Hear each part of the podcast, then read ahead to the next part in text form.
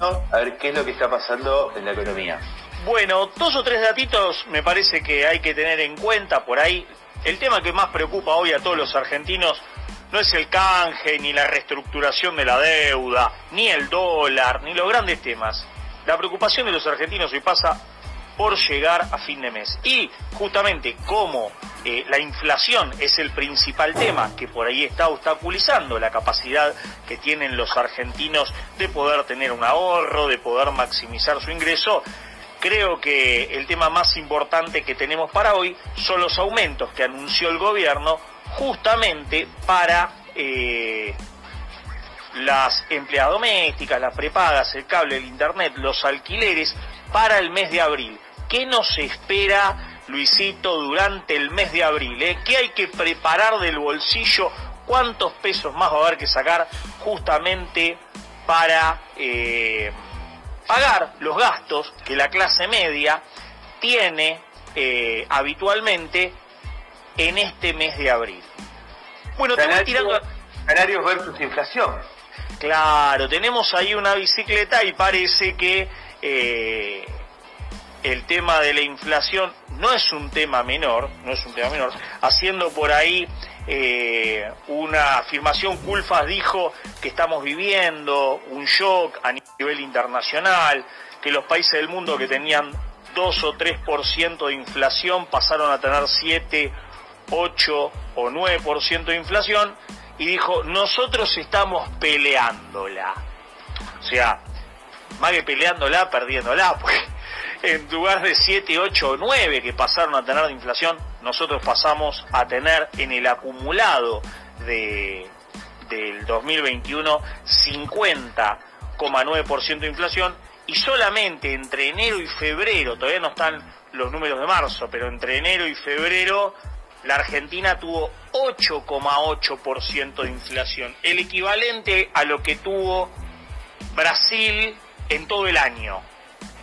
Entonces, me parece que es una preocupación grande porque ya estamos hablando de inflación de arriba del 50% y de un 10%, casi un 8,8%, es casi un 9%, todo lo que tuvo Brasil durante todo 2021, nosotros lo tuvimos solamente en enero y febrero.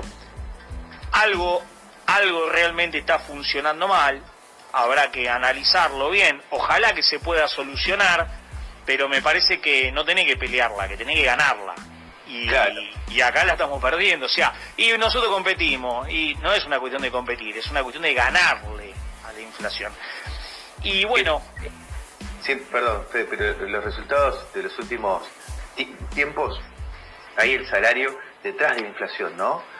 Que no, no, no solo no le cuatro, cuatro, puntos, cuatro puntos en general, estamos hablando, unos sectores perdieron más capacidad de ingreso que otros en promedio estamos hablando de una pérdida anual del 4% en 2021, tenemos una pérdida eh, anual también pronunciada casi del 4,5% durante 2020, ya estamos hablando de que en dos años el poder adquisitivo de los trabajadores se perdió casi un 8,5%.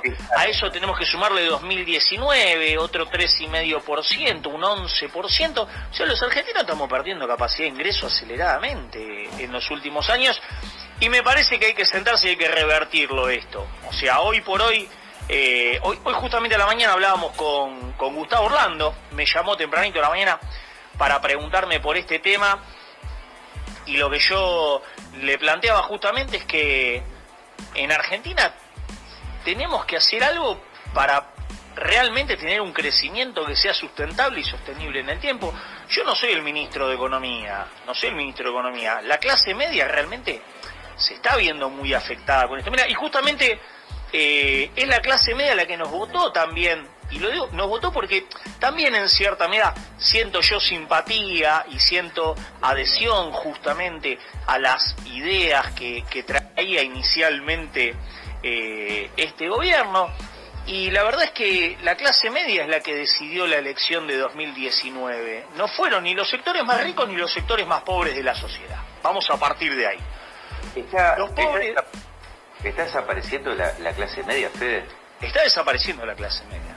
Está realmente desapareciendo. Es un problema, genuinamente eso, porque realmente habla de una calidad, un deterioro justamente de todo el tejido productivo y del país. Pero esto no se lo achaco a Alberto Fernández, ¿eh? esto no es algo de Alberto Fernández, esto es algo que está pasando hace ya muchos años. Décadas es algo que ya viene pasando hace muchos años, cuando vemos el crecimiento, el deterioro justamente de las condiciones de ingreso en Argentina en los últimos 15 años, y cuando nos encontramos eh, también con el aumento de la pobreza que hubieron también en las últimas décadas en Argentina, pasamos de un 6,5% de pobreza a un 40 y pico por ciento, y lo naturalizamos, ya decimos, muy bueno, y sí, hay que tratar de no ser menos pobre. Y hoy en vez de crear industrias, en vez de decir, che, tenemos que pensar en una industria, tenemos que crear una industria, estamos pensando cómo armamos una, una cooperativa para el reciclaje de basura.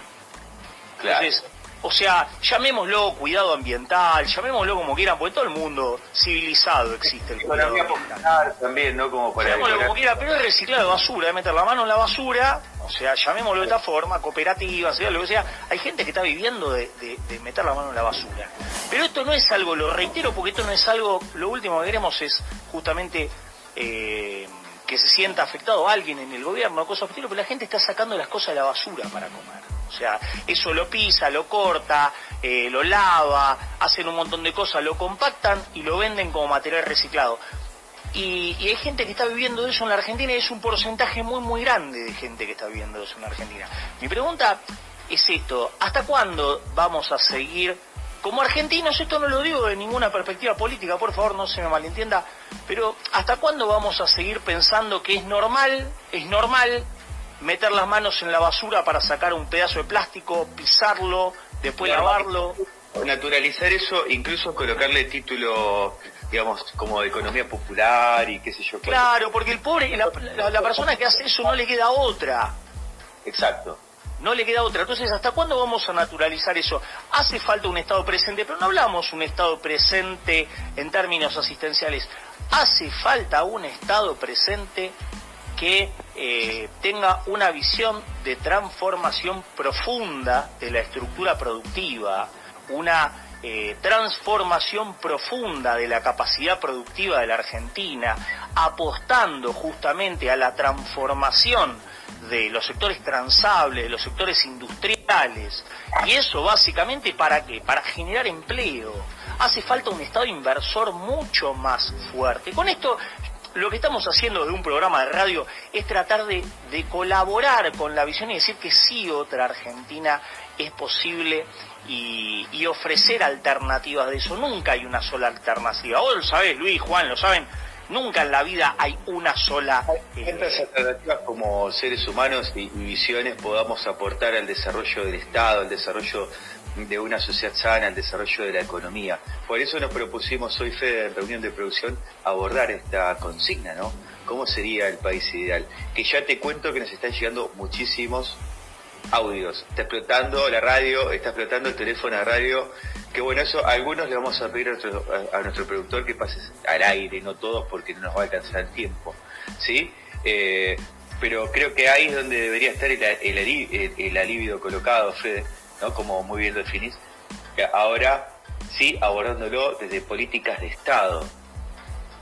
Claramente, todos tenemos, todos tenemos una idea de, de un país ideal. Yo creo que eh, el gobierno y, muchos de, los que componen el gobierno eh, tienen en la cabeza un país ideal. ¿Cuál sería un país ideal? Vos tenés en la cabeza un país ideal, yo tengo un país ideal.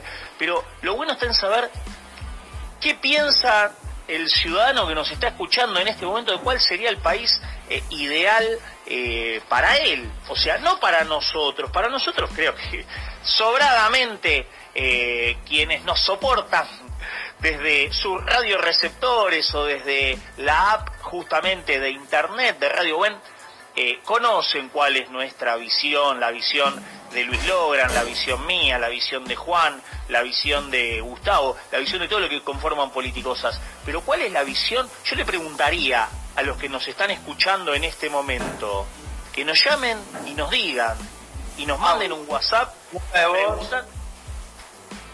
preguntándonos o sea, diciéndonos cuál es el país ideal, cuál es el país que ustedes se imaginan. ¿Es posible construir ese país? Creo que yo, yo le preguntaría eso a la audiencia que nos soporta cada lunes. Bien, Fede, los minutos vuelan y como está explotando el, el, audio, los audios, y está explotando el WhatsApp de la radio y de Politicosas, que como dijimos también nos están escribiendo desde YouTube, ¿sí? Vamos a abordar la columna política con Juanjo. Luego escuchamos a ver...